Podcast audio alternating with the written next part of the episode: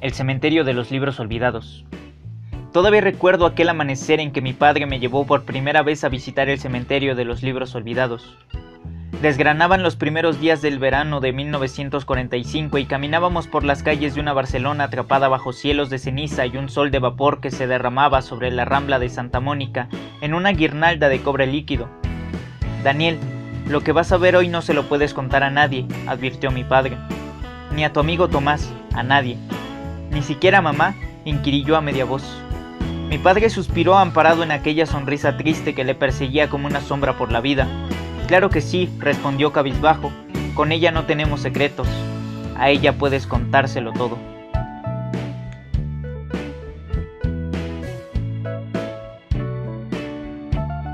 Hola, bienvenido de nueva cuenta a mi canal Jaque Books. El día de hoy te hablaré acerca del libro La sombra del viento del escritor español Carlos Ruiz Zafón, publicado en el año 2001 por Planeta Editorial, donde se desarrolla toda la obra, quiénes son los personajes principales y cómo está dividida la obra. La historia se desarrolla en Barcelona del año 1945 a 1966. Los personajes principales son Daniel Sempere, Julián Carax, Lane Kubert, Nuria Monfort, Francisco Javier Fumero y Fermín Romero de Torres ah, y Aguilar. La novela está dividida en 63 capítulos y toda la trama de la historia comienza cuando Daniel Sempere, un niño que apenas iba a cumplir 10 años, es llevado por su padre al cementerio de los libros olvidados, que es un lugar que todos los libreros de viejo conocen y es donde se resguardan todos los libros que son sacados de la venta, por ejemplo, cuando cierra una librería, cuando se pierde algún, más bien cuando algún coleccionista ya no las quiere, llegan a este lugar. Y aquí lo que se tiene que hacer es la primera vez que lo visitas, buscar un libro y protegerlo, o sea, hacerte de él para que él sea como esté bajo tu cuidado, bajo tu tutela, por así decirlo. Entonces, Daniel Sempere lo que encuentra es el libro La sombra del viento, de un escritor poco conocido o nada conocido llamado Julián Carax, quien publica en español pero radica en París.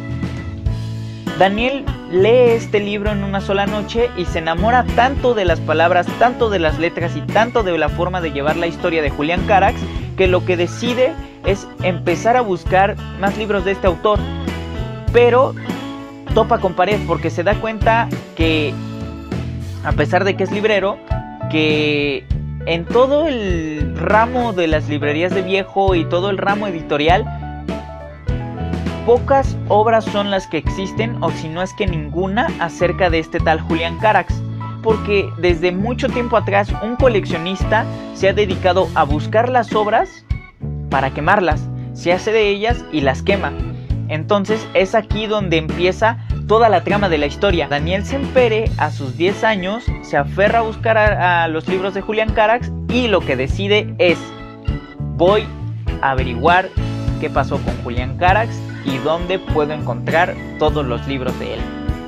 Y esta es la clave que tiene la novela para llegar a su punto máximo. En el libro lo que te puedes encontrar es una historia que va desde lo gótico, eh, el suspenso, el terror de alguna manera, el terror psicológico, em, el romanticismo, el enamoramiento. Entonces son muchos temas los que abarca esta novela, pero que sabe llevar muy bien el escritor. ¿Por qué? Porque juega en muchas ocasiones con las novelas, eh, más bien con las figuras retóricas, de una forma muy buena en donde te va enganchando a través de los capítulos para que tú sigas leyendo y quieras leer un capítulo más, un capítulo más, un capítulo más, un capítulo más.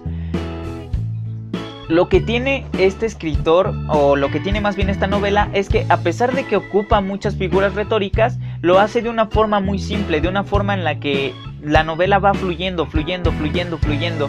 Entonces te empiezas a conectar más con ella y no la quieres soltar, no quieres desengancharte de esta historia. ¿Por qué? Porque de momento encuentras algo de amor, te da como este aire de ternura y de pronto ya estás encontrando otra problemática, algo más fuerte, algo más oscuro, algo más de suspenso. Entonces te trae jugando con las emociones y el hecho de que juegue una novela con tus emociones de esta manera y conecte muy bien con el lector hace que sea un espléndido viaje a través de las páginas. También lo que tiene esta novela de bueno es que en muchas ocasiones, o más bien es vista también desde la parte de los vendedores de libros usados, cómo es que ellos viven, cómo es que ellos llevan la, la, vida cotidiana, cómo es que ellos ven el mundo, porque toda la historia se ve a través de los ojos de Daniel y a través de cómo él ve el mundo a partir de, de, los libros que conoce, porque hace muchísimas deducciones dentro de toda la historia a partir de todos los libros que ha leído. Este toque de metaliteratura le da un aire muy bueno a la, a la novela. Eh, es un poco larga, son 567 páginas, pero que van muy muy muy rápido, que son muy fluidas y que te permiten seguir toda la historia sin en algún momento desesperarte de ella. Entonces es una novela muy buena. Bueno, a mi parecer es muy buena. Dentro de la historia también lo que se puede ver es acerca de lo que hubo después o de cómo está Barcelona después de la Guerra Civil Española. Y también nos cuenta un poco de cómo era en el momento de la Guerra Civil Española, cómo fueron las cosas y cómo se trataba a los prisioneros, cómo existían los espías, cómo existían estos bandos que después terminan por convertirse algunos en mendigos, otros en verdugos, pero que te da un, un, ¿cómo decirlo? Te da la pauta para que tú conozcas también acerca de la historia de este país. De alguna manera te adentre a que después lo busques y digas, ah, bueno, es que me interesó la guerra civil española a partir de que leí La sombra del viento, que lo voy a buscar más adelante para conocer bien la historia de España. Entonces te permite también adentrarte a muchas de las cosas históricas. Si tú ya leíste este libro, te invito a que me digas en los comentarios qué te pareció, cuándo lo leíste, lo volverías a leer, ya leíste los demás libros de esta tetralogía, qué opinas acerca del escritor Carlos Ruiz Zafón y yo con gusto leeré los comentarios. Ahora bien, si no has leído los libros, te invito a que leas La sombra del viento de Carlos Ruiz Zafón publicada, como lo dije anteriormente, en Editorial Planeta y está también en Libro de Bolsillo. Si te gustó mi video, ya sabes que puedes darle manita arriba, puedes compartirlo con tus amigos en las redes sociales y puedes seguirme a mí también en las redes sociales.